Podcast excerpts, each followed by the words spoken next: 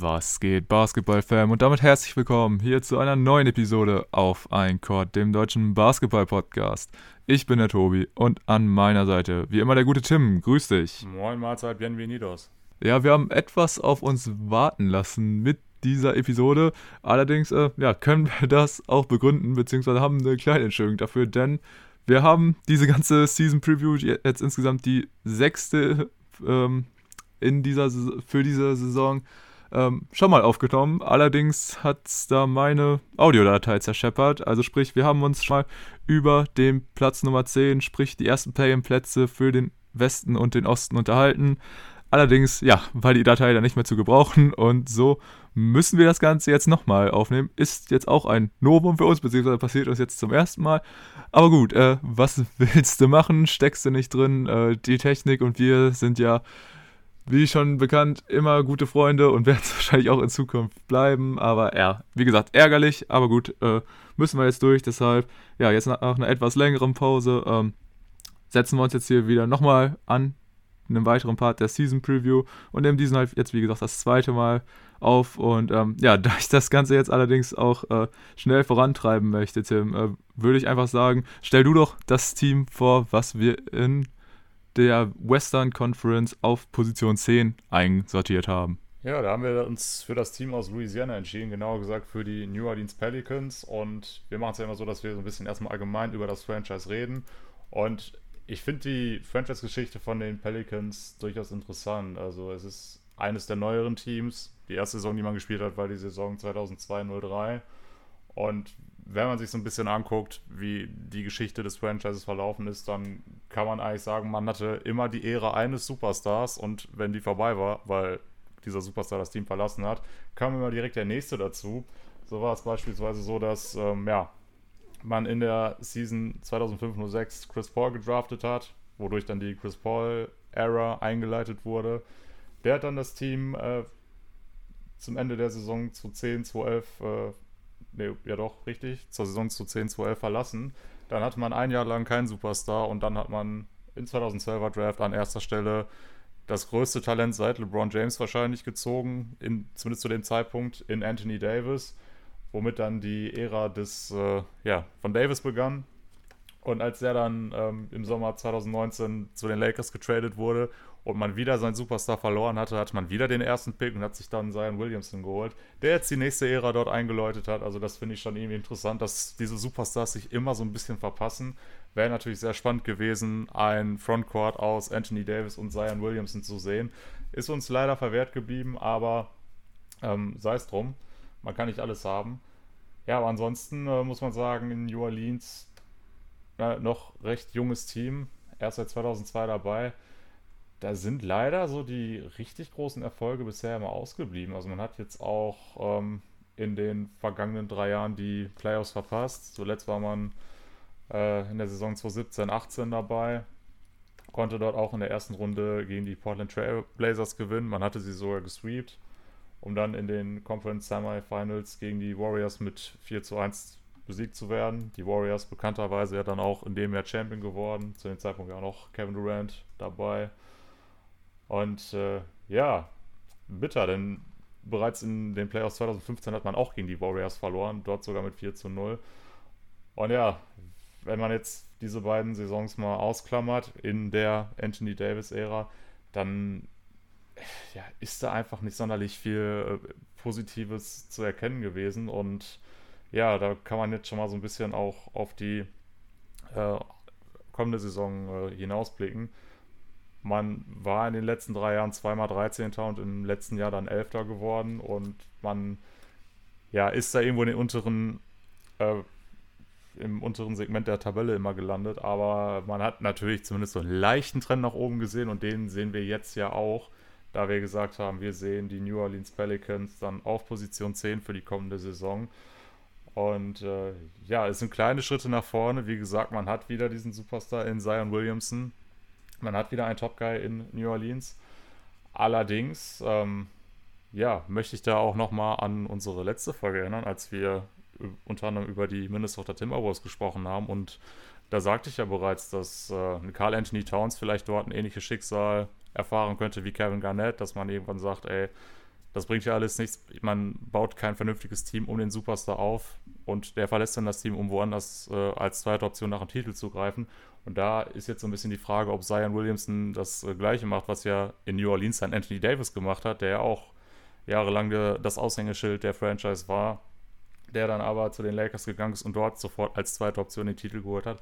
Da finde ich, muss man jetzt sehr aufpassen, dass man Zion Williamson nicht ähnlich verheizt, aber ja, man hat ja jetzt ein bisschen was gemacht und äh, deshalb würde ich wie üblich auch die Frage dir äh, zuwerfen.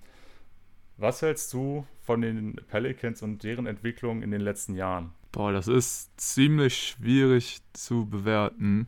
Ähm, denn natürlich, man hatte das große Glück bislang in ja, der Geschichte der Franchise, dass sobald man sich einen Star per Draft sichern konnte und der dann halt irgendwann ähm, das Franchise wieder verlassen hat, dass man dann quasi direkt den nächsten wieder in den Startlöchern hatte. Allerdings, hast du ja auch schon gesagt, ähm, ja, war halt immer ein bisschen unglücklich, dass sich diese Spieler immer verpasst haben und man somit es nie wirklich geschafft hat, auch ja, mehrere Stars, sage ich mal, äh, in New Orleans zu vereinen und einfach ein gutes Team um seinen äh, Franchise-Player zu bauen. Ähm, wahrscheinlich war ja der beste Ansatz wirklich noch ähm, zu der AD-Zeit, als er mit ähm, einem DeMarcus Cousins zusammengespielt hat, als man ihn via Trade reingeholt hat, was dann allerdings leider auch nicht äh, von langer Dauer war, einfach aufgrund ähm, der Verletzung von einem Cousins. Und ja, dann ist natürlich einiges weggebrochen durch den AD-Trade. Die Lösung, die man dann gefunden hat, fand ich eigentlich sehr gut, weil man hat von, von den Lakers damals einen, finde ich, sehr soliden äh, Gegenwert bekommen. Man hat äh, junge Talente bekommen, dazu zu, auch zukünftige Draftpicks. Also ja, eigentlich wirklich eine ziemlich solide Lösung gefunden dafür, dass halt AD keine Lust mehr hatte. Dass man dann halt auch noch das Glück hatte, Zion zu bekommen, beziehungsweise halt den Nummer 1 Pick im 2019er Draft, war natürlich sehr glücklich.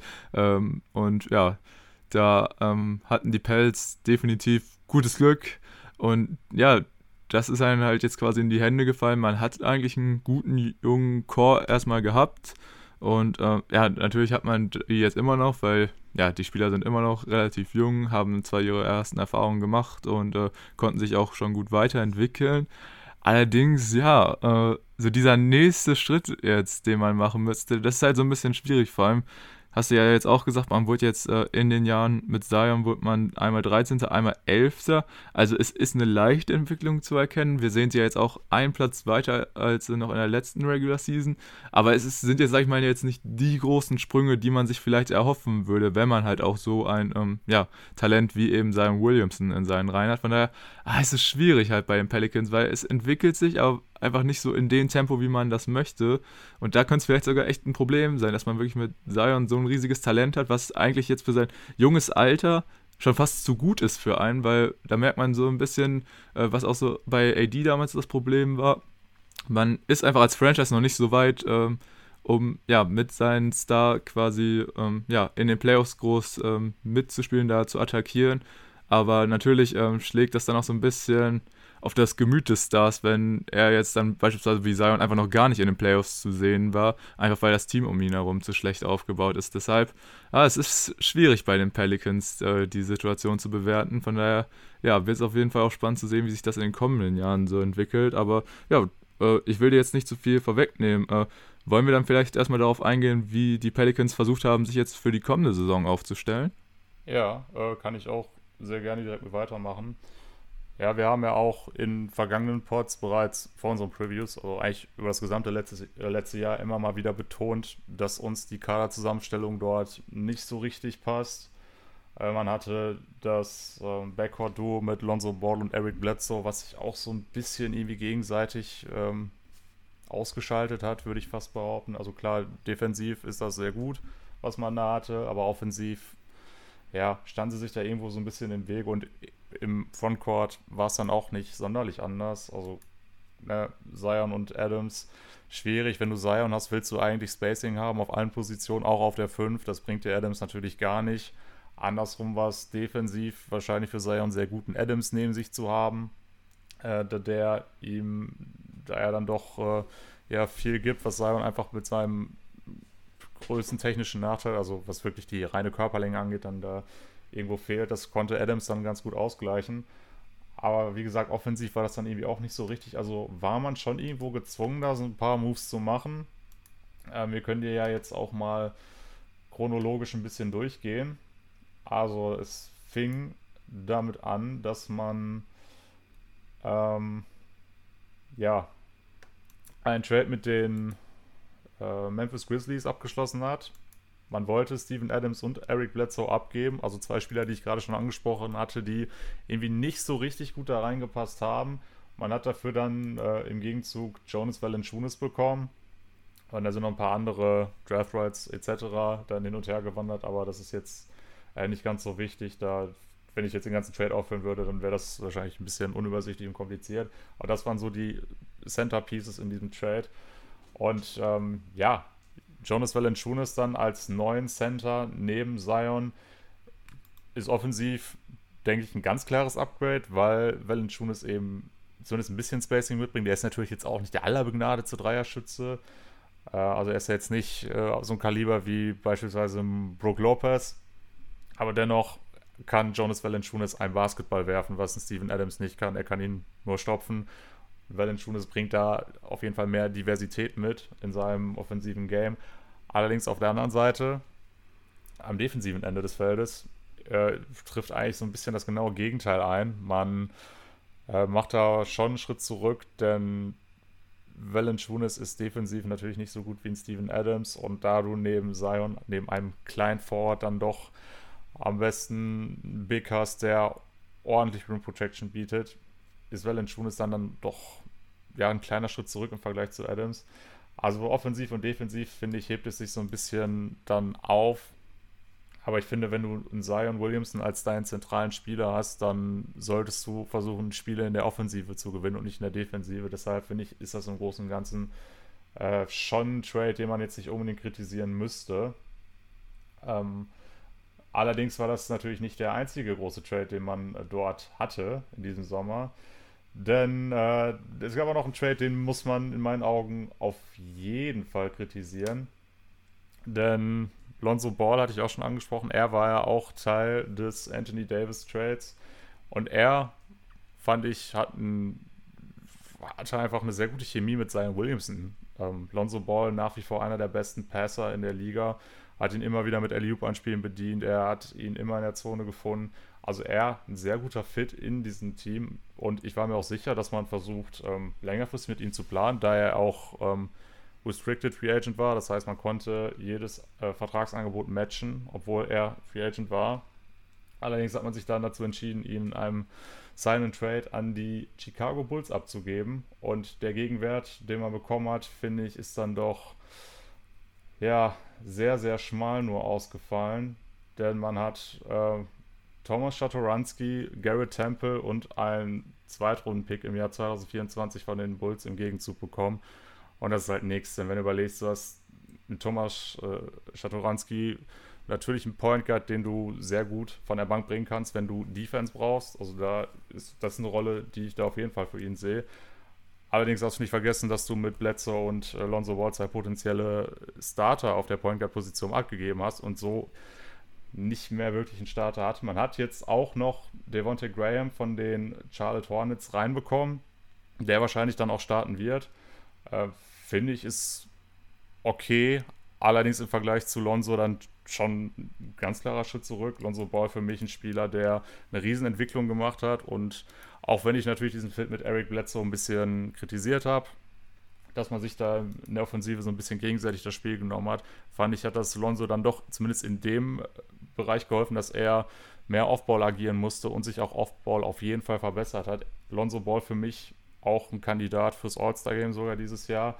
Den jetzt mit Devontae Graham zu ersetzen, ja, ich will nicht sagen, tut weh, aber ist dann irgendwo doch nicht ganz so schön. Also ich finde, was man da gemacht hat, ich verstehe es nicht, eben weil man jedes Angebot hätte matchen können.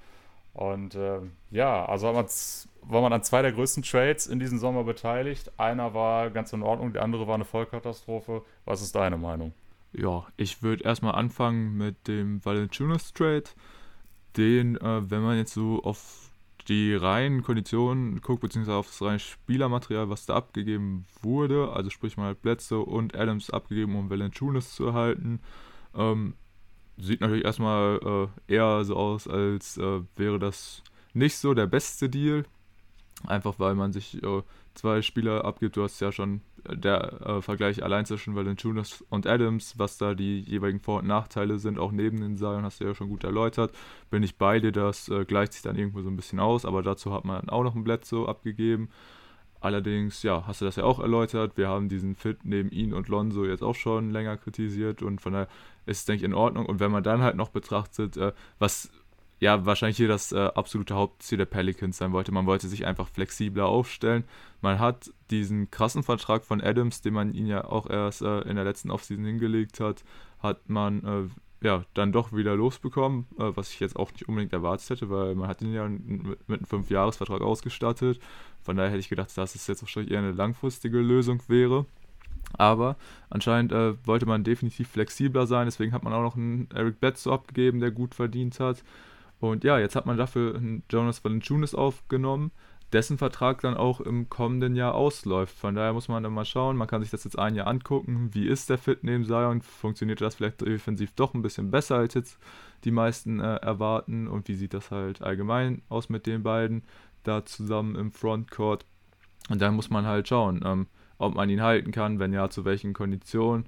Und falls er halt wieder gehen sollte, hätte man zumindest immerhin äh, Cap Space frei geschaufelt, was denke ich definitiv in Ordnung ist. Wie gesagt, man äh, wollte sich flexibler aufstellen.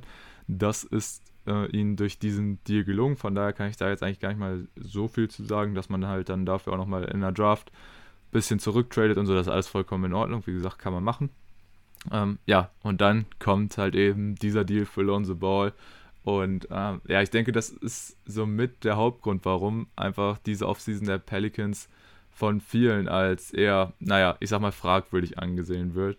Denn generell jetzt so diese ganze Situation mit Lonzo bei den Pelicans war irgendwo, ja, eigentlich seitdem es angefangen hat, schon so ein bisschen komisch, weil irgendwie so ein Spieler wie Lonzo Ball natürlich vor allem auch wegen dem Namen und sag ich mal, dieses ganze große Drumherum, das ist irgendwie, das hat gut zu den Lakers gepasst. Bei den Pelicans irgendwie passte das irgendwie nicht so wirklich rein, aber ja, ich finde, er hat sich da eigentlich auch gut integriert und du hast es ja auch, auch schon angesprochen, so die Chemie mit Zion auf dem Platz und so, die war definitiv zu erkennen. Und ich fand auch, also Lonzo hat sich in diesen zwei Jahren, in denen er jetzt da war, gut verbessert, besonders halt abseits des Balls, hat er da einen großen Schritt nach vorne gemacht, hat halt da auch ähm, ja, seine Wurftechnik gut angepasst und ist jetzt auch einfach eine gute Gefahr von draußen als äh, Catch-and-Shoot-Schütze.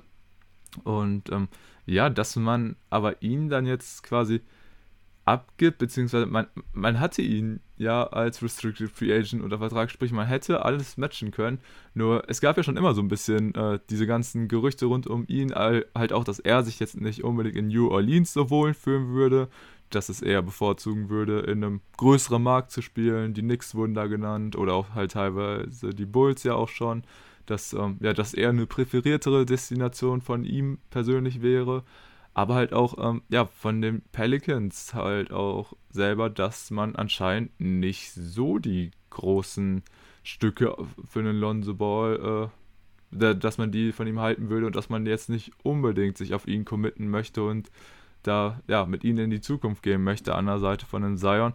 Überrascht mich persönlich halt schon, weil wie gesagt, ich finde den Fit zwischen ihnen und Zion absolut in Ordnung. Und ja, wenn wir uns jetzt halt diesen Deal angucken, Lonzo hat jetzt für 85 Millionen über vier Jahre bei den Bulls unterschrieben, was finde ich absolut okay ist. Das ist halt auch bei weitem noch nicht der Max-Contract, den er hätte bekommen können.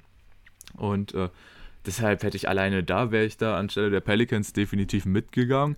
Und wenn ich mir den We Gegenwert angucke mit Thomas Schatoranski, der definitiv ein solider Rollenspieler ist, äh, auch ein guter Backup-Point Guard, den man definitiv von der Bank bringen kann, ist solide, aber dann hast du halt noch einen Garrett Temple und einen Second Rounder und da muss ich halt sagen, okay, so richtig von den Hocker haut mich das auch nicht. Vor allem, wenn dann jetzt anscheinend äh, ein Devonte Graham, den man sich äh, ja, von den Charlotte Hornets geholt hat, wenn er jetzt die Lösung als Starting Point Guard sein soll, dann finde ich halt auch schon, hat man eher einen Schritt zurück gemacht. Und ja, verstehe ich halt nicht so ganz diesen äh, Ansatz, den die Pelicans hier gewählt haben, weil ja, ich war eigentlich auch mit Lonzo ähm, bei den Pelicans ziemlich zufrieden. Wie gesagt, hat sich gut entwickelt über den Zeitraum, in dem er jetzt da war. Aber ja, das hat sich halt irgendwie so ein bisschen angedeutet, dass ähm, er seine Zukunft nicht in New Orleans sieht und das auch da so ein bisschen auf Gegenseitigkeit beruht. Allerdings bin ich halt auch der Meinung, dass äh, ja, man damit jetzt irgendwie ja, eher einen Schritt zurück gemacht hat, beziehungsweise jetzt eine Richtung eingeschlagen hat, wo ich mir so ein bisschen unsicher bin, äh, wie das so weitergeht. Weil klar, mit Graham hat man wahrscheinlich nochmal den besseren Shooter reingebracht, beziehungsweise ja auch jemanden, der sich definitiv nicht zu schade ist, mal den Dreier auch, auch ähm, öfters zu nehmen. Von daher denke ich, ist das schon okay.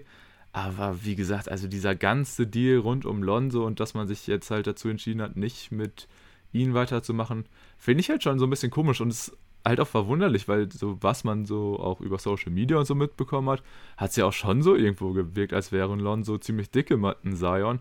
Von daher könnte das ja auch eventuell so, ja, ein Move sein, äh, der Zion selbst dann nicht unbedingt gefällt. Wobei ich mir das eigentlich auch nicht vorstellen kann, weil das ist so eine wichtige Entscheidung, wenn es halt um äh, den Starting Point Guard in dem Team geht. Da wirst du doch mit deinem Franchise-Player äh, Zion, wirst du da doch drüber reden, oder?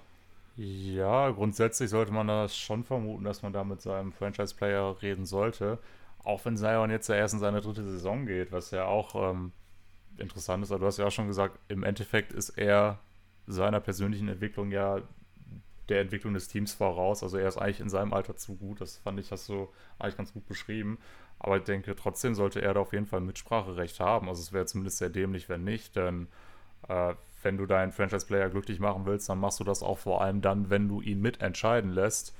Und wenn du das schon nicht machst, dann äh, erhöhst du natürlich auch das Risiko, dass er dich irgendwann eben verlässt. Deshalb gehe ich auch davon aus, dass er da Mitspracherecht hatte. Aber ja, finde ich auf jeden Fall schon mal gut, dass wir da bei den Off-Season-Moves dann doch ähm, ja, eine sehr ähnliche Meinung haben. Äh, was wir jetzt noch nicht besprochen haben, war der Draft. Da können wir noch mal ein bisschen genauer drauf eingehen. Denn auch sonst hatte man jetzt eigentlich keine sonderlich relevanten Signings in der Free Agency. Also man hatte den eigenen Pick an Position 10, den man allerdings äh, weggetradet hat.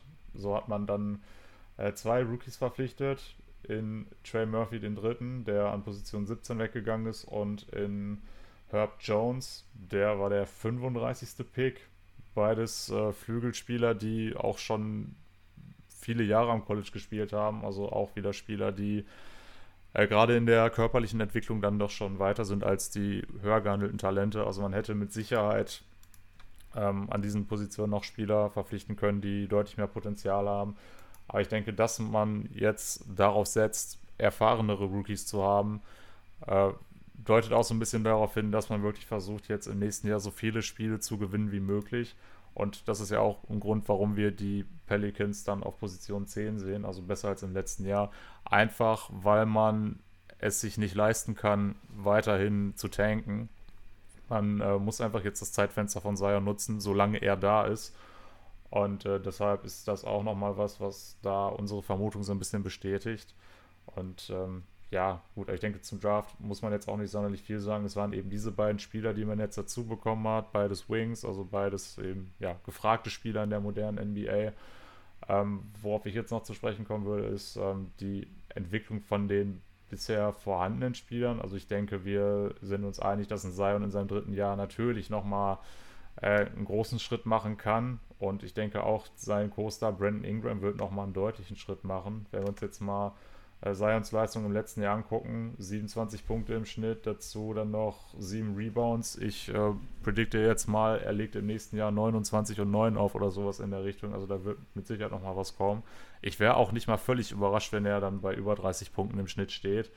Denn äh, wo er scoret, ist ja ganz klar, es ist in der Zone und er hat ja auch immer mal wieder bewiesen, dass er auch Ansätze eines Wurfs hat. Also wenn der auch noch anfängt, im etwas höheren Volumen Dreier zu werfen. Da war er jetzt im letzten Jahr bei 0,6 Attempts pro Spiel bei 29,4 Prozent. Also wenn er es da schafft, vielleicht die Frequenz noch ein bisschen zu erhöhen und auch die Quote, dann wird es mich wirklich nicht wundern, wenn da irgendwann dann auch in seinem Scoring die 3 vorne steht. Und auch bei Ingram, äh, denke ich, kann man schon erwarten, dass da noch mal ein bisschen was geht. Der hat ja auch jetzt im Schnitt knapp 24 Punkte ungefähr fünf äh, Rebounds und fünf Assists. Also da ist, denke ich mal, auch das Ende der Fahnenstange noch nicht erreicht, eben weil er ja auch noch nicht so unfassbar alt ist. Und äh, ja, dann hat man natürlich auch viel abgegeben im Laufe der Saison, auch zur Trading Deadline. Das hatten wir jetzt auch noch nicht angesprochen. Da hatte man ja eigentlich alles, was man an Shooting noch hatte, weggegeben, in Form von JJ Reddick und Nicolo Melli. Aber ja, ähm, weiß ich, möchtest du noch mal kurz was zur Draft sagen? Ich denke, so ganz viel gibt es da eigentlich gar nicht, was man erwähnen müsste, oder? Nö, denke, da hast du jetzt auch das meiste schon gesagt. Wie, gesagt, du äh, hast dich dazu entschieden, dann eher mit den etwas erfahreneren Rookies zu gehen, was denke ich auch vollkommen in Ordnung ist. Ähm, Trey Murphy finde ich halt als Pick interessant, weil ich denke, er könnte auch äh, so ein Kandidat sein, der einfach so als Mikrowelle von der Bank gut funktionieren kann. Und ähm, deshalb eventuell könnte er auch jemand sein, der sich äh, dann über die Saison eventuell auch ein paar ähm, Einsätze als Starter verdient, was natürlich super für die Pelicans wäre, wenn man da halt an einer doch etwas späteren Position doch noch einen äh, soliden Spieler ziehen könnte. Und ansonsten, ja, äh, war die Draft halt solide und ja, wenn wir jetzt noch kurz auf den aktuellen Kader schauen, Brandon Ingram haben wir jetzt noch, äh, noch so gut wie gar nicht angesprochen. Ja, er ist, finde ich, halt auch so ein Spieler, ähm, bei ihnen ist es halt jetzt nicht ganz so krass wie bei Zion, dass man sagen muss, okay, man steht bei ihnen halt extrem unter Zeitdruck, um halt äh, ja seine Zeit auszunutzen, weil man hat ihnen halt ja jetzt auch schon äh, den Max-Contract und alles gegeben. Also er steht jetzt auch erst nochmal ein paar Jahre unter Vertrag. Ist ja jetzt auch schon 24, also ist nochmal ein bisschen älter als Zion. Aber eigentlich hat man halt echt mit ihm und Zion diesen guten Kern schon. Allein dieses Duo ist so solide, es liefert dir einfach konstant 20 plus Punkte ab und ja, ob er jetzt nochmal so einen Riesensprung machen wird, da muss man mal schauen. Ich denke, da wird auch auf jeden Fall noch was kommen. Aber er halt wirklich der große Faktor, hast du ja schon gesagt, ist eben Zion. Bei ihm ist halt wirklich noch so viel dabei. Man hat es ja jetzt auch in der letzten Saison gesehen, als er gegen Ende der Regular Season einfach auch häufiger den Ball in die Hand bekommen hat, hat man auch gesehen, der Junge verfügt auch über ähm, ja, gute Aspekte als Spielgestalter, beziehungsweise hatte da auch viel Potenzial angedeutet. Von der, ja, man, du kannst mit diesen Jungen einfach so viel machen. Deswegen musst du das Team einfach bestmöglich um ihn herum aufbauen. Ob es den Pelicans gelingen wird, das in der Zeit, in der man ihn halt jetzt hat, äh, das zu schaffen, muss man halt einfach mal schauen. Oder ähm, ob er da irgendwann sagt, ey, komm, Jungs, das bringt hier alles nichts. Muss man einfach mal schauen. Ich meine, es gab ja auch dann in der letzten Saison mal die Gerüchte, dass es so aus seinem Familienumkreis und so hieß, ja, man ist damit nicht ganz so zufrieden, wie die Pelicans agieren und so. Was ich dann aber doch schon ein bisschen sehr früh finde, dass man das dann jetzt quasi in seinem dritten Jahr sagt, nachdem er das erste Jahr auch kaum gespielt hat. Deswegen, ja, vor allem wenn es auch so von Familienmitgliedern oder so kommt, äh, ich denke, da sollte man sich erst echt nochmal ein bisschen Ruhe antun. Ähm, und dann mal schauen. Ich meine, man hat ihn ja auch als Restricted Free Agent, also eigentlich, solange er sich dann nicht irgendwann komplett querstellt, hat man noch ein paar Jahre mit ihm. Und ja, da muss auf jeden Fall was bei den Pelicans passieren. Und ich finde auch mehr als jetzt in dieser Offseason, weil das war, finde ich, dann doch auch eher ein Rückschritt, beziehungsweise jetzt nicht die Verbesserung, die man erzielen sollte. Und wir haben ja auch schon gesagt, wir sehen jetzt diesen Sprung auf die 10, beziehungsweise diese leichte Verbesserung auch eher halt wegen jetzt äh, Jungs wie Zion oder auch Ingram, weil wir denken, dass da nochmal ein großer Entwicklungsschritt kommen wird. Ansonsten hast du ja auch immer noch junge Spieler wie jetzt ein Jackson Hayes, Kira Lewis, Nikhil Alexander Walker.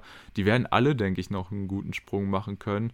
Aber ja, es ist halt einfach nicht so, ja, diese Kampfansage, die man vielleicht äh, machen muss, um da in dieser starken Western Conference auch, ja, um vielleicht ein bisschen mehr als jetzt die unteren Play-in-Plätze mitzureden, oder? Ja, ich denke auch, dass man da im Sommer auf jeden Fall mehr hätte machen können. Da hätte viel mehr in der Offseason bei rumspringen können, als das, was man jetzt letztendlich erreicht hat.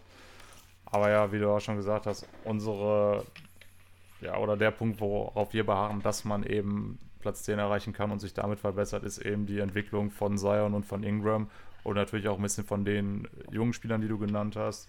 Und auch eben die Tatsache, dass man einfach versucht, so viel wie möglich zu gewinnen, dass man eben gar nicht erst in die Versuchung gerät, ähm, zu tanken. Und ich denke, damit können wir dann eigentlich auch schon mal in Richtung mögliche Lineups gehen. Und ich würde da einfach mal vorlegen und äh, sag Frontcourt ganz klar Zion und Valanciunas. Zion ist der Franchise-Player, Valanciunas hast du extra für diese Rolle geholt. Das sollte überhaupt keine Frage sein. Genau, gleiches gilt für Ingram. Der ist natürlich auch gesetzt. Im Backcourt musst du dann, ja, ein bisschen gucken, obwohl das eigentlich auch klar sein sollte, dass ein Devontae Graham jetzt der Starting Point Guard ist. Ein bisschen riskant, aber kann man machen. Und Shooting Guard, könntest du einen Josh Hart hinsetzen, aber ich denke, man setzt da dann vielleicht doch noch ein bisschen mehr auf die Jugend in Nikhil Alexander Walker. Josh Hart war ja auch ein Spieler, der im letzten Jahr eigentlich immer von der Bank kam. Also er oder vielleicht Chatoransky werden wahrscheinlich dann so die, die Six Man sein. Kira Lewis oder Kyra Lewis, wie auch immer man ihn jetzt nennen möchte, äh, bin ich mal gespannt, wie viele Minuten er dann auf der Point Guard Position sehen wird. Da gab es ja auch schon mal so die Gerüchte, dass er vielleicht auch Starter werden könnte in dem Team. Äh, allerdings denke ich, dass ein Graham und ein Chatoransky in der Rotation dann doch vor ihm stehen sollten, weshalb ich ihm da dann noch eher weniger Chancen ausrechne. Ja, und ansonsten auf Center hast du immer noch ähm, Jackson Hayes in der Hinterhand, von dem wir auch bei Weitem noch nicht alles gesehen haben, was in dem Jungen steckt. Da bin ich auch mal gespannt, wie er sich als Backup hinter Valanciunas behaupten kann. Und ja, um dann nochmal zusammenzufassen, mit welcher Starting Five ich in die Saison gehen würde, das wären Graham, Alexander Walker, Ingram, Williamson und Valanciunas. Und da schreibe ich dir so. Sehr schön. Gut, dann würde ich sagen, äh, weil wir jetzt doch schon wieder ein bisschen länger über die Pelicans geredet haben, als ich eigentlich gedacht hätte, äh, wollen wir direkt in den Osten rübergehen? Ja, sehr gerne. Gut, dann machen wir das doch auch. Und ja, im Osten bin dieses Mal wieder ich dran. Und ja, da haben wir uns auf Platz Nummer 10 für die Washington Wizards entschieden. Was jetzt vielleicht ein bisschen überraschend kommt, denn ja, das äh, ist dann doch eher nochmal ein Rückschritt für die Wizards, die ja in der Saison zuvor auf dem achten Platz gelandet sind, hatten dort dann insgesamt äh, eine Bilanz von 34 zu 38, was aber schon auch irgendwo verwunderlich war, denn äh, man hatte in der letzten Saison einen absoluten Katastrophenstart erwischt. Also ähm, man verlor viele Spiele, einige wurden abgesagt, weil man selbst ziemlich hart von Corona betroffen worden war und teilweise einfach keine Mannschaft aufstellen konnte. Und ja, das führte dann alles dazu, dass man auch noch einen engen Terminkalender hatte. Dazu kamen Verletzungen. Also war auf jeden Fall nicht der einfachste Start für die Wizards, die natürlich auch mit hohen Erwartungen erstmal in die Saison gegangen sind. Denn man hatte in der Offseason davor einen ziemlich heftigen Move äh, eigentlich ausgepackt. Und zwar hat man ja seinen vorherigen Franchise-Player, beziehungsweise einen von den beiden, äh, mit John Wall, der 2010er First Pick, hat man nach zehn Jahren äh, ja, sich dazu entschieden, ihn jetzt abzugeben, obwohl er zuvor ja auch seit zwei Jahren nicht mehr äh, verletzungsbedingt für die Wizards aufgelaufen ist. Und ja, dieser Vertrag galt eigentlich als untradebar, hat ja auch einen Max-Contract über, ich glaube, er verdient fast 48 Millionen im Jahr, bin ich mir gerade tatsächlich gar nicht genau sicher, wie da die genaue Summe war. Ja, und ihn hat man dann gegen den quasi anderen äh, als untradebar geltenden Vertrag eingetauscht in Russell Westbrook von den Houston Rockets. Und ja, das war natürlich auf jeden Fall auch mal ein Zeichen, dass man sich hier in Westbrook reingeholt hat. Sprich, das Ziel war klar, man wollte ähm, um die Playoff-Plätze kämpfen. Und ja, sah natürlich dann am Anfang ziemlich schwierig aus. Wie gesagt, äh, ich habe die Gründe erläutert, war ziemlich schwierig und man war auch lange Zeit wirklich äh, ganz unten in der Eastern Conference und hat es dann aber wirklich geschafft, sich ähm, in der zweiten Saisonhälfte nochmal richtig zurückzukämpfen. Und ja, das lag natürlich vor allem an zwei äh, Namen und das waren einfach die beiden Stars im Team. Das war zum einen ein Russell Westbrook, der das Team wirklich teilweise alleine getragen hat. Ähm, hat mal wieder ein Triple-Double geaveraged in dieser Saison mit 22 Punkten, 11 Rebounds und 11 Assists. Und ja, einfach durch seinen absoluten Einsatz, durch diesen äh, Spielstil, den er eben hat, jedes Mal, sobald er auf den Court geht, gibt er halt einfach 100%. Und ja, hat da zusammen mit äh, Bradley Beal das Team einfach getragen. Beal auch eine absolut starke Saison gespielt wurde Zweiter in der Scoring-Liste. Er ähm, erzielte 31,3 Punkte per Game. Das wurde nur von Stephen Curry von den Golden State Warriors ähm, überboten. Er erzielte 32 Punkte per Game. Und ja, so konnte man sich halt auf seine Stars verlassen und erreichte somit sogar einen Play-in-Platz. Ähm, hier gewann man auch im ersten Spiel gegen die Indiana Pacers. Und im zweiten Spiel, als es dann gegen die Boston Celtics um Position 7 oder 8 ging, hatte man dann verloren. Und äh, somit stand klar, man trifft in der ersten Runde auf den First Seed im Osten und das waren eben die Philadelphia 76ers. Hier konnte man einen Sweep gerade noch so verhindern. Äh, in Game 4 konnte man sich einen Sieg sichern. Allerdings, ja, haben die Sixers das Ganze dann in Game 5 klar gemacht und somit ist man dann auch ziemlich deutlich ähm, ausgeschieden und ja, so ging es dann in die Offseason. Und ja, da gab es eigentlich schon eine ziemlich große News am Anfang. Denn ähm, ja, es konnte sich mit dem bisherigen Head Coach Scott Brooks, der das Team zuvor fünf Jahre betreut hat, äh, konnte man sich nicht auf einen neuen Vertrag einigen. Und ja, somit verließ er das Franchise. Er ist jetzt Assistant Coach bei den Portland Trailblazers.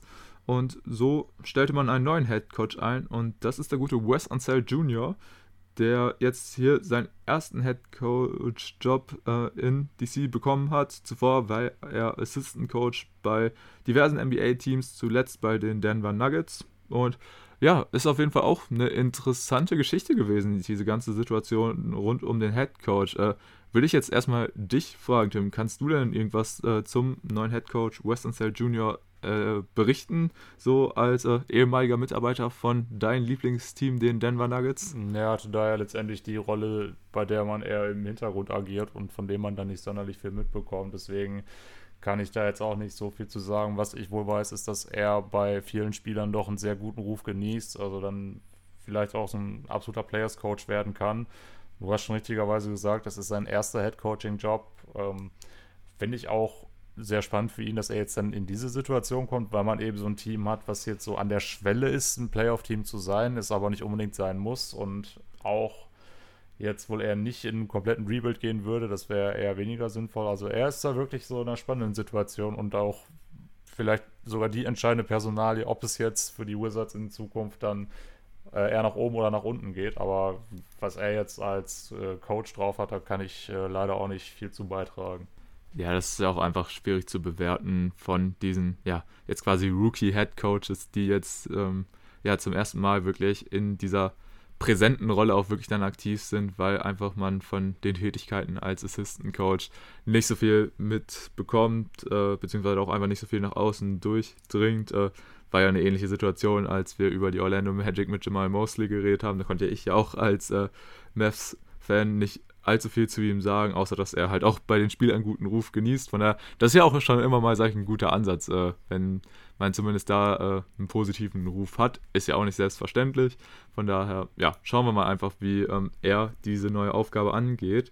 Und ja, dann würde ich auch schon ähm, auf die Off-Season-Moves eingehen, die so bei den Wizards passiert sind, denn da ist auf jeden Fall auch einiges passiert und das Ganze geschah rund um die Draft in diesem Jahr.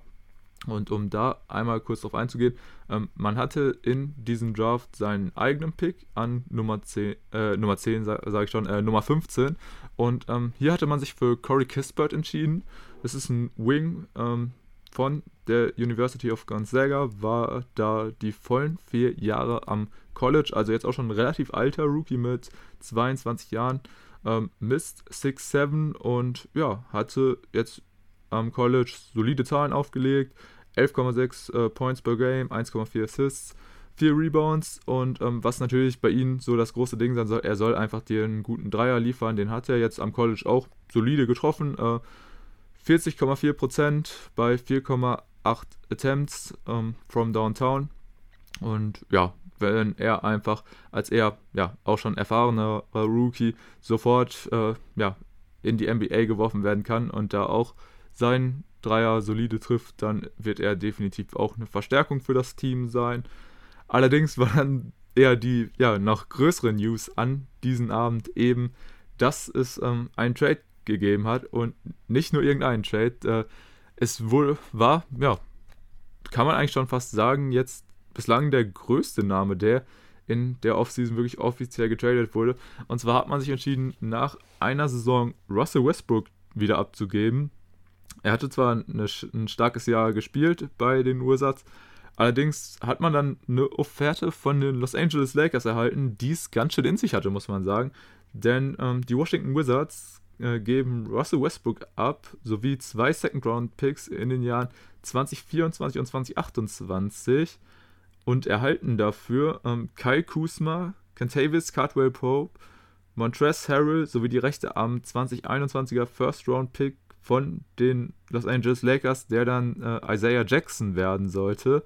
Also auch auf jeden Fall äh, ein sehr krasses Gegenpaket von was die Lakers darüber schicken. Klar, jetzt kein Spieler vom Kaliber eines Russell Westbrooks, beziehungsweise vom Standing von Russell Westbrook, aber wirklich drei solide Rollenspieler, kann man wirklich sagen, die ähm, ja definitiv jedes NBA-Team in seinen Reihen vertragen kann.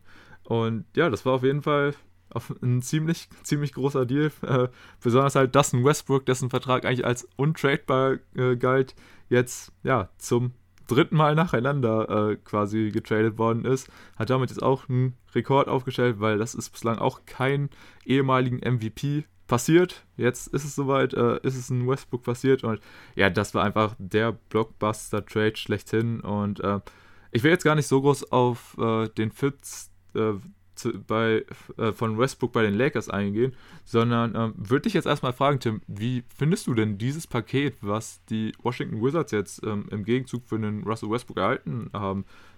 Bist du damit zufrieden oder findest du, man hätte noch mehr rausholen können? Wie ist da so deine Einschätzung zu? Also ich fand es äh, erstmal ein bisschen überraschend, dass man tatsächlich Westbrook traden konnte und dass man es ja dann auch wollte. Also es gab ja den ganzen Tag vor dem Draft irgendwann diese Gerüchte, dass es wohl passieren kann. Westbrook bei den Lakers, da gab es eben die wildesten Spekulationen. Ich hätte aber nicht gedacht, dass es ähm, wirklich so durchgeht, eben weil dieser Vertrag nun mal sehr schwer zu traden ist.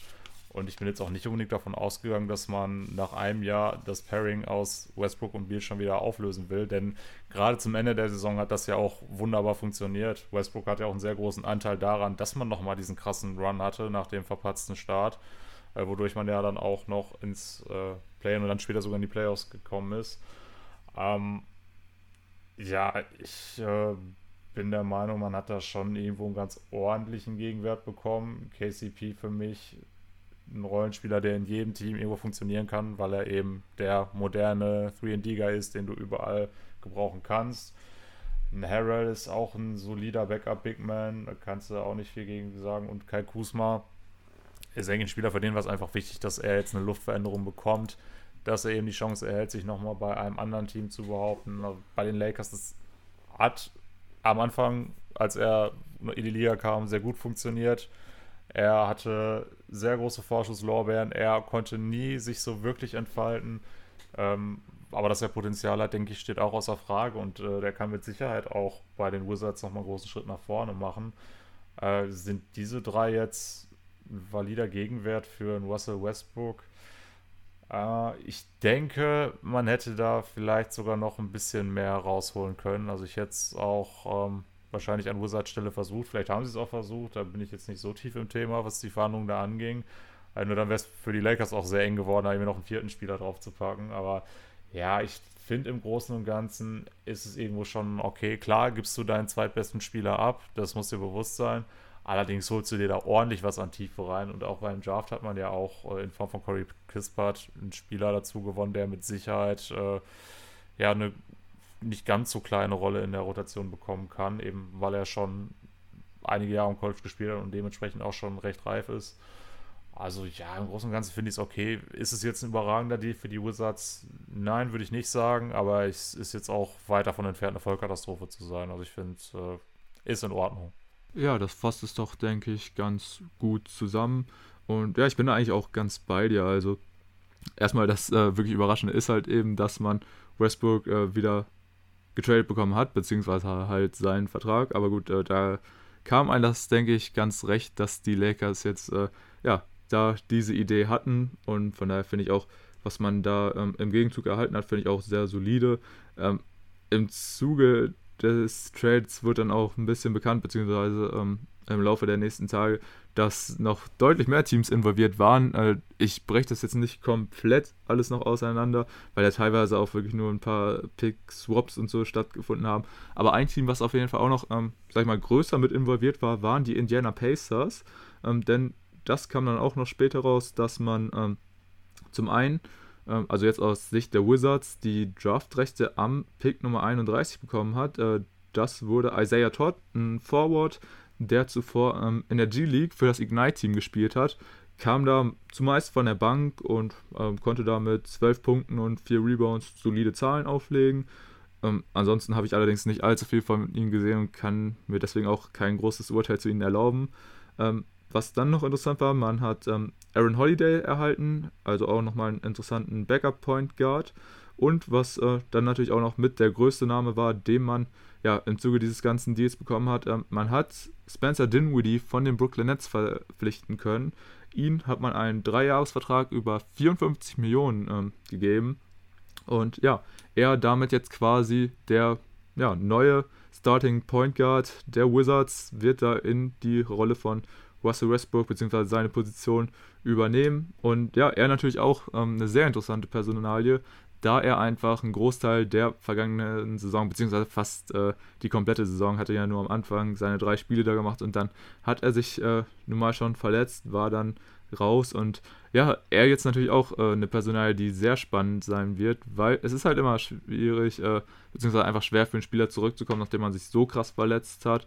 Allerdings finde ich, die Wizards sind da jetzt auch eine gute Destination für den Dinwiddie, weil natürlich die Wizards wollen gewinnen, sie wollen den Bradley Beal auch ähm, zufriedenstellen.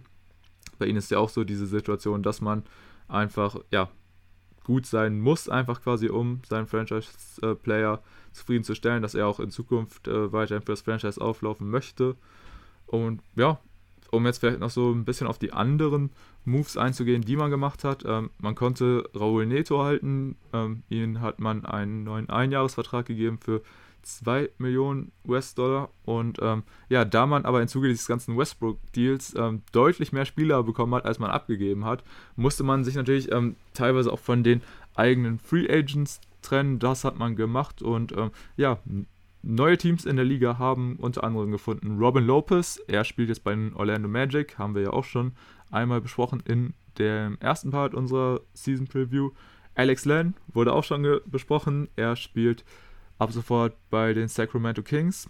H. Smith kam in der letzten Folge dran, spielt jetzt bei den ähm, Charlotte Hornets und auch, ja, unser Deutscher Isaac Bonga ist zu den Toronto Raptors gegangen. Also sprich, man ähm, ja, konnte da gar nicht so viel mit seinen eigenen Free Agents machen, musste man sich halt einfach teilweise von trennen, da man ansonsten einfach nicht die Rosterplätze gehabt hätte. Aber ja, wie wir ja jetzt schon gesagt haben, besonders in der Breite ist man jetzt einfach durch diesen Westbrook-Deal und generell durch die Moves, die man in der Offseason gemacht hat, äh, denke ich, sehr solide aufgestellt. Von daher finde ich, hat man sich jetzt wahrscheinlich in der Breite wirklich äh, gut verstärkt.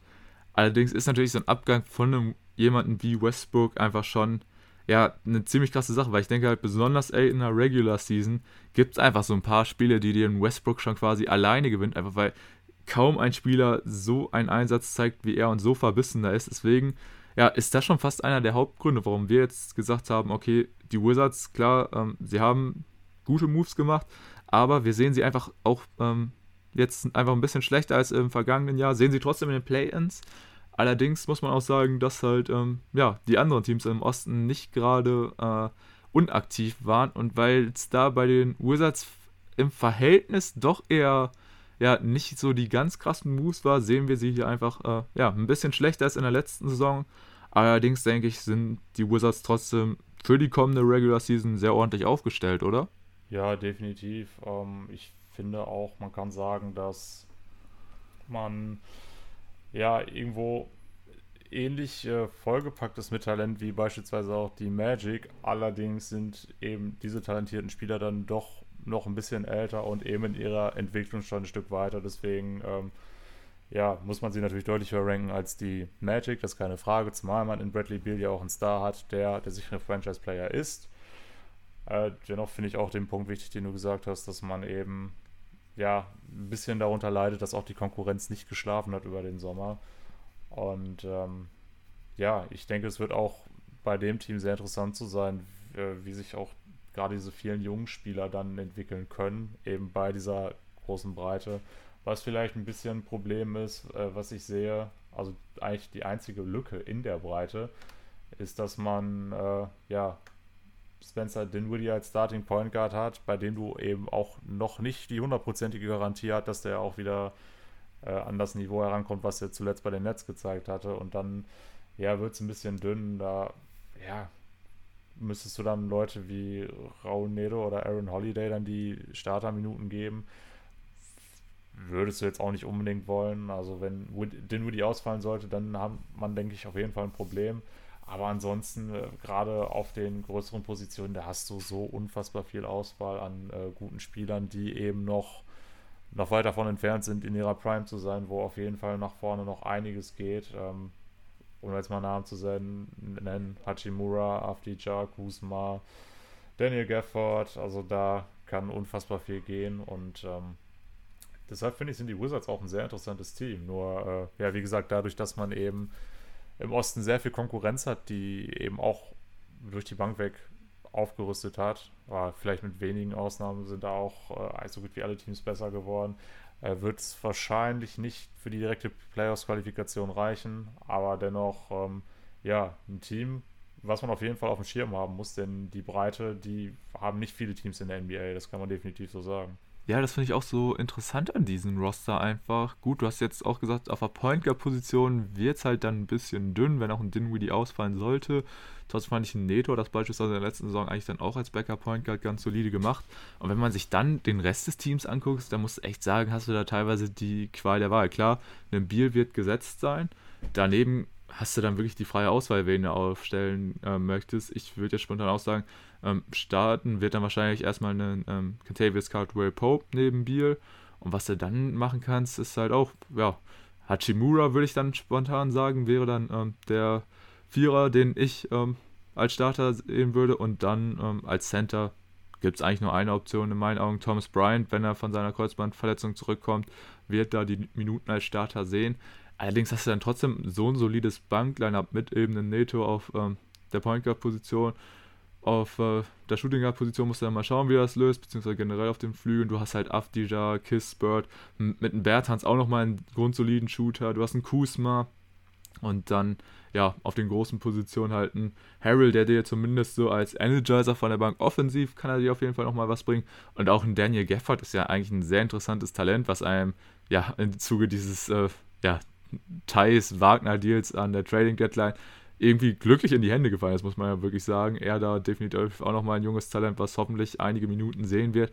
Und dann wird er da auch nochmal einen Schritt machen können. Und ja, deswegen, ich finde diesen Kader eigentlich wirklich sehr interessant bei den Wizards, weil er schon irgendwo ausgeglichen ist, aber es gibt auch so diese klaren Rollen. Du hast mit Beal den äh, ganz klaren Franchise-Player, du hast trotzdem noch die jungen Talente, die sich äh, entwickeln können, mit Gafford, Afdija, Hachimura.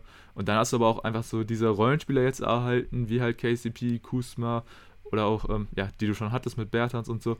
Und das muss man auch sagen. Also da finde ich, wir hatten es vorhin schon mal kurz beim Pelicans, so dieses Stichwort Flexibilität, das ist trotzdem dann nach wie vor gegeben. Einfach weil diese Spieler immer einen gewissen Gegenwert haben. Du hast ja auch schon bei einem KCP gesagt, den kannst du eigentlich in so ziemlich jedes Team reinstellen und für den wirst du immer dann mal noch einen Gegenwert bekommen, wenn du irgendwie feststellen solltest, hm, irgendwie klappt das jetzt doch nicht so, äh, sind wir doch nicht so zufrieden, wie das jetzt hier aktuell mit dem Kader aussieht, dann kannst du da, finde ich, immer noch äh, äh, gut justieren ähm, innerhalb der Zeit, wo es halt noch möglich ist, da Trades zu machen oder halt auch vielleicht dann zur kommenden Saison. Deswegen, klar, man hat jetzt mit Westbrook ähm, jemanden verloren, der besonders für die Regular Season einfach ja, ein wichtiger Faktor war. Allerdings finde ich jetzt, wie gesagt, die Roster-Zusammenstellung vollkommen in Ordnung und äh, ja, wie wir auch schon jetzt gesagt haben, der einzige Grund, warum wir sie halt einfach jetzt ein paar Plätze abfallen. Ja, eventuell kann man auch noch, der, wie gesagt, den Rookie-Head Coach äh, mit einbeziehen, einfach weil das halt immer so eine große Unbekannte ist. Kann natürlich auch positiv äh, sein, das wollen wir nicht abstreiten. Allerdings, äh, ja, das wirklich Hauptargument ist einfach, dass andere Teams in der Eastern Conference noch aktiver waren und wir da einfach sehen, dass die noch größere Schritte gemacht haben als jetzt eben die Wizards. Aber trotzdem war es halt nicht schlecht, was die Wizards hier in der Offseason gemacht haben. Von der ja, grundsolide und sie auch definitiv ein Team, was um die Play-ins mitspielen wird und eventuell, ja, doch noch ein, zwei Plätze höher abschließen kann, muss man halt sehen. Und trotzdem ist das halt auch ein Team in einer potenziellen Playoff-Begegnung, beziehungsweise Play-In-Begegnung, ähm, sind die immer mal gut, dann auch e, ein eventuell leicht favorisiertes Team zu schlagen.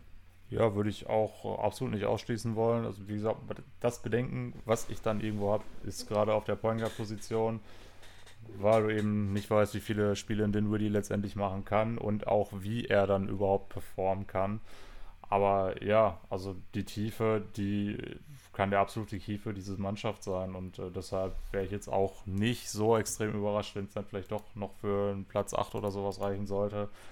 Aber ja, grundsätzlich möchte ich aber auch nochmal festhalten, dass mir dieses Team sogar besser gefällt als letztes Jahr, auch wenn wir es jetzt schwächer einschätzen. Ja, ich denke, das fasst es dann auch ziemlich gut zusammen. Wie gesagt, ähm, von den Wizards eine solide Offseason, aber andere waren halt einfach ein bisschen aktiver. Ob sie im Endeffekt besser sein werden als eben das Team aus Washington, muss man sehen. Aber ja, trotzdem denke ich, äh, werden wir beide viel Spaß mit den Wizards haben oder auch wir alle, denn äh, ja, man hat einfach viele interessante Leute. Von dem her kann man, denke ich, da auch immer mal wieder in ein Spiel der Wizards reinschauen. Und ja, dann würde ich sagen, sind wir auch schon am Ende des Podcasts angekommen. Ich bedanke mich natürlich wie immer bei euch fürs Zuhören und gebe wie immer noch den Verweis auf unsere Instagram-Seite. Folgt uns da gerne. Ihr findet uns unter auf Pod. Da erfahrt ihr dann auch immer mal, äh, falls ein Pod wie eben ja jetzt beim letzten Mal ausfallen sollte, äh, konnten wir ja leider nicht delivern aufgrund von technischen Problemen. Aber dann bleibt ihr halt, wie gesagt, einfach immer auf dem aktuellsten Stand und äh, ja, könnt auch gerne mit uns diskutieren, wenn ihr da anderer Meinung seid ähm, als wir jetzt. Äh, da könnt ihr einfach ja immer gerne in unsere DMs sliden. Wir freuen uns da sehr drüber, auch da einfach mit euch dann drüber zu diskutieren. Von daher macht das gerne, schaut gerne auf Instagram vorbei und ja, dann bleibt mir gar nicht mehr viel übrig zu sagen in dieser Woche. Außer, ja, ich hoffe, wir hören uns dann beim nächsten Mal in nicht allzu ferner Zeit. Äh, wir hoffen natürlich, dass wir da jetzt die Frequenz etwas wieder nach oben schrauben können und das auch ein bisschen müssen, denn äh, wir sind jetzt ein bisschen in Verzug gekommen, aber alles gut, wir kriegen das definitiv noch hin.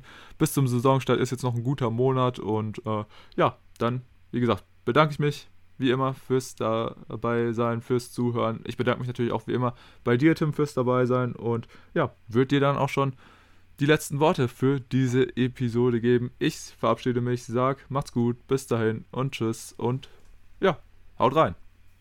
Ja, danke auch nochmal, dass ihr wieder dabei wart. Ähm, auch wenn es jetzt eine verlorene Folge war irgendwo, weil es eben beim letzten Mal nicht so funktioniert hat, wie es soll. Aber ja, auch davon wollen wir uns natürlich nicht aufhalten lassen. Wir haben dieses große Ziel, 15 Previews bis zum Saisonstart zu bringen. Wir haben jetzt sechs geschafft, macht eine Wurfquote von 40 Prozent. Ich denke, das ist schon mal solide und darauf lässt sich immer noch aufbauen. Von daher, ja, das wird schon alles werden. Da machen wir uns keine Sorgen, auch wenn es natürlich jetzt zeitlich sich alles ein bisschen verschoben hat. Aber das soll nicht das Thema sein. Wir sind immer noch gut dabei und ja, deshalb würde ich mich natürlich auch sehr freuen, wenn ihr beim nächsten Mal wieder dabei seid, wenn ihr auch gerne mit uns über Instagram kommuniziert, was eure Meinung ist zu den besprochenen Teams. Und ja, dann freue ich mich darauf, wenn ihr beim nächsten Mal wieder am Start seid. Bis dahin, ade, tschüss.